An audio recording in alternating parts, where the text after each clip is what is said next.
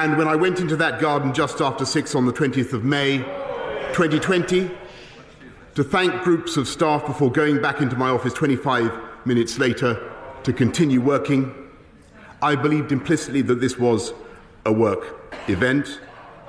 Wer kennt das nicht? Man denkt, man geht zur Arbeit und landet plötzlich mitten auf einer Party. So will es Boris Johnson erlebt haben. Das Problem? Der britische Premierminister hat im Mai 2020 an einer Gartenparty teilgenommen, während für alle anderen ein harter Lockdown verhängt wurde. Und es war nicht die einzige Party. Johnsons Rechtfertigung, die wir da eben gehört haben, finden viele unglaubwürdig. Und das sogenannte Partygate ist nicht Johnsons einziges Problem. Nach einer Reihe von Skandalen sieht es nun so aus, als könnte er sein Amt diesmal tatsächlich verlieren. Wir fragen uns deshalb heute, kann sich Boris Johnson im Amt halten? Ich bin Johannes Schmidt. Hallo.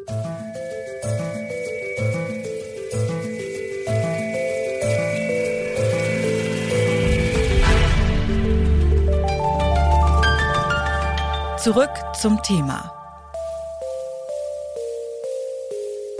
Bitte widmet eure Aufmerksamkeit unserem Werbepartner. Die Suche nach geeigneten Mitarbeitenden kann viel Zeit in Anspruch nehmen, muss sie aber nicht unbedingt, denn man kann sich helfen lassen. Zum Beispiel mit den Premium-Stellenanzeigen von Indeed, denn damit wird eure Stellenanzeige in der Suche sichtbarer und Bewerberinnen und Bewerber werden schneller auf euch aufmerksam. Indeed schenkt euch jetzt 75 Euro Startguthaben für eure Premium-Stellenanzeigen.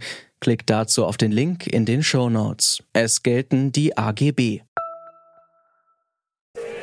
His defense, his defense that he didn't realize he was at a party. it, it, it so ridiculous that it's actually offensive to the British public. He's finally been forced to admit what everyone knew that when the whole country was locked down, he was hosting boozy parties in Downing Street. Yes. Is he now going to do the decent thing and resign? So sieht es Oppositionsführer und Labour-Chef Keir Starmer, der den Rücktritt von Boris Johnson fordert. Lange Zeit hat man bei Johnson noch ein Auge zugedrückt, sein Corona-Management allerdings macht ihm Probleme. Dass er es mit den Lockdown-Regelungen nicht so genau nimmt, das hat er schon vorher gezeigt. Zum Beispiel bei einem Krankenhausbesuch, bei dem er keine Maske getragen hat. Dass Johnson nun ausgerechnet wegen einer Gartenparty ins Wanken gerät, mag deswegen auch den ein oder anderen Beobachter überraschen, denn diesmal sieht es für Boris Johnson sehr viel brenzliger aus. Woran liegt das? Michael Neudecker ist Korrespondent der Süddeutschen Zeitung in London und sagt dazu Folgendes. Ich glaube, das Problem ist, dass die Menschen in England hier, also eigentlich im ganzen Vereinigten Königreich, ähm, relativ harte Corona-Maßnahmen hinter sich haben. Es gab harte Lockdowns, äh, die in keinem Vergleich zu dem stehen, was wir in Deutschland erlebt haben. Die Menschen durften wirklich ihre, ihre Wohnungen nicht verlassen, sie durften einander nicht treffen. Und genau in dieser Zeit haben nun offenbar diejenigen, die die Regeln gemacht haben, äh, die Regeln äh, schamlos, muss man fast sagen, gebrochen. Es gibt diverse Fotos von Partys, die in Downing Street stattgefunden haben und das ist wohl der, der Grund, warum die Leute hier so verärgert darüber sind. Einfach zu sehen, ich selbst äh, durfte nicht meine Oma treffen oder nicht meinen besten Freund oder wen auch immer. Und währenddessen wurde in Downing Street Alkohol gekauft und gefeiert, als äh, gäbe es keinen Unterschied. Die oppositionelle Labour-Partei fordert ja jetzt, wie man sich auch vorstellen kann, Johnsons Rücktritt. Wie sieht's denn mit seiner eigenen Partei aus? Stehen die Tories noch hinter ihm? Das kann man so nicht sagen, aber tatsächlich sind die Tories im Allgemeinen momentan sehr zurückhaltend. Es gibt bislang nur sechs Abgeordnete der Tories, die sich öffentlich, äh, die öffentlich gesagt haben, Johnson müsse zurücktreten.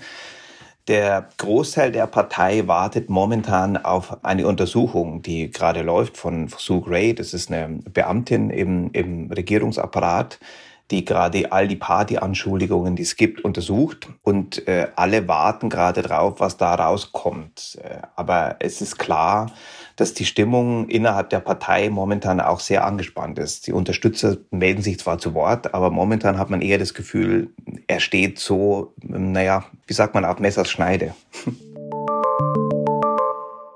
Johnson selbst leugnet ja übrigens auch gar nicht, an der Party teilgenommen zu haben. Nur, dass es eine Party gewesen ist, davon will er nichts gewusst haben. Doch wie glaubwürdig ist die Ahnungslosigkeit, mit der sich Johnson vor den BritInnen rechtfertigen will? Die Bevölkerung scheint Johnson nicht auf den Leim zu gehen. Die Umfragewerte der Tories, also Johnsons Partei, sind seit Dezember deutlich eingebrochen. Die Werte für die oppositionelle Labour-Partei sind hingegen stark gestiegen. Auch in seiner eigenen Partei verliert Johnson weiter an Rückhalt. Die nächsten regulären Wahlen finden erst in mehr als zwei Jahren statt. Vorgezogene Neuwahlen wird Johnsons Partei wegen der aktuell schlechten Umfragewerte vermutlich vermeiden wollen. Einige Kandidaten bringen sich aber trotzdem bereits in Stellung, um den Posten von Johnson zu übernehmen. Zum Beispiel der aufstrebende Finanzminister Rishi Sunak oder auch Ex-Außenminister Jeremy Hunt. Dass sich Boris Johnson noch lange halten kann, glaubt Michael Neudecker von der SZ jedenfalls nicht.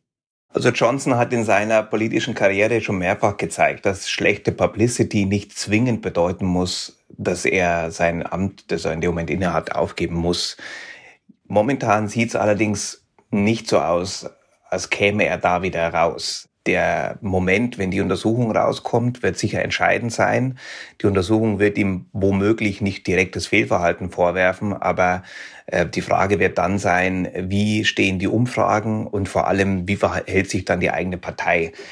Es gibt ja diese Regel, dass äh, eine bestimmte Prozentzahl der Tory-Abgeordneten, ähm, wie sagt man, ein Misstrauensvotumsschreiben äh, einreichen bei der eigenen Partei.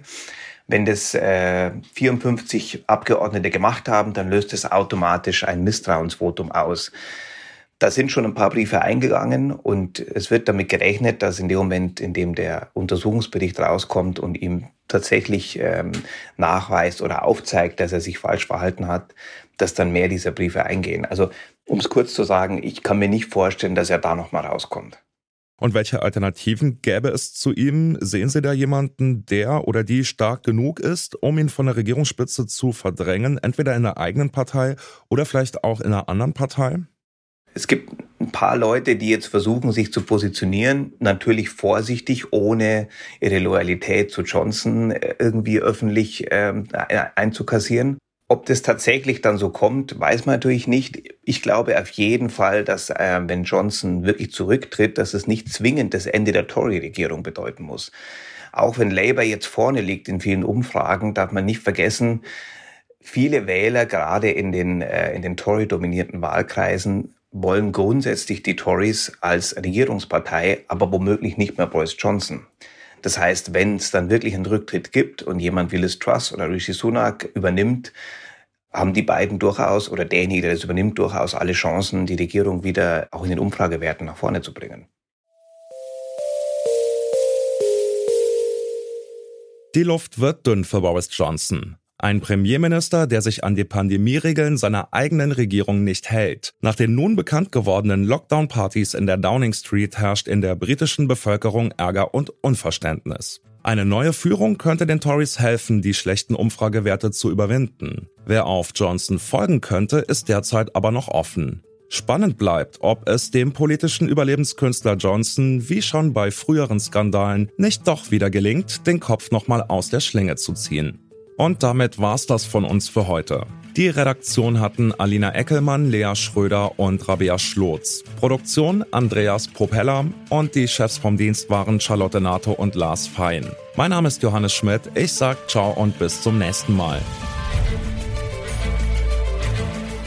Zurück zum Thema vom Podcast Radio Detektor FM.